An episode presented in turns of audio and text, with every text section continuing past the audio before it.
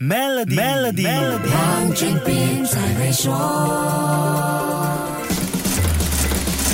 你好，我是黄俊斌。拥有知名品牌和创造强大的品牌价值，肯定是每个企业梦寐以求的事。可是，这个所谓的品牌价值要能够反映在账面上才有意义，不是吗？如果只是空有虚名，那大企业根本就不会用尽力气去塑造品牌了。这些上万亿美元计算的品牌价值，绝对不是水中花、镜中月。研究机构凯度是以财务数字来算出每个品牌的价值，你可以参考一下，不妨也算算。自己的品牌有多值钱了？计算的方法分成三个步骤，就是拿一个品牌在母公司整体价值所占的数额，乘以这个品牌对业绩的贡献比例，也就是这个品牌提高销量和创造溢价的能力，就会得出最终的品牌价值。凯度的算法是先把公司的总收益中来自有形资产如建筑物的收益扣除，以便得出无形资产收益，例如软件许可证、版权和品牌等，然后再把把不能直接贡献品牌收益的无形资产去掉，找出品牌的直接无形资产收益，最后再用品牌现有的收益能力来计算未来的盈利能力。写成简单公式就是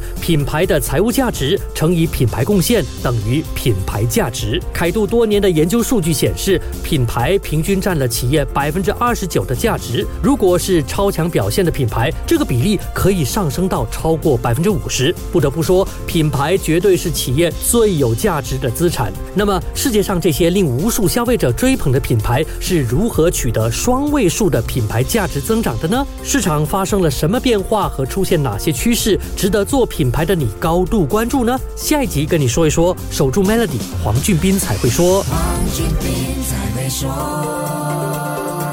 今天就让 Maybank Trade Financing 方案帮助您抓住新商机。详情浏览 maybanktoyou.com 的 my/sme 需符合条规。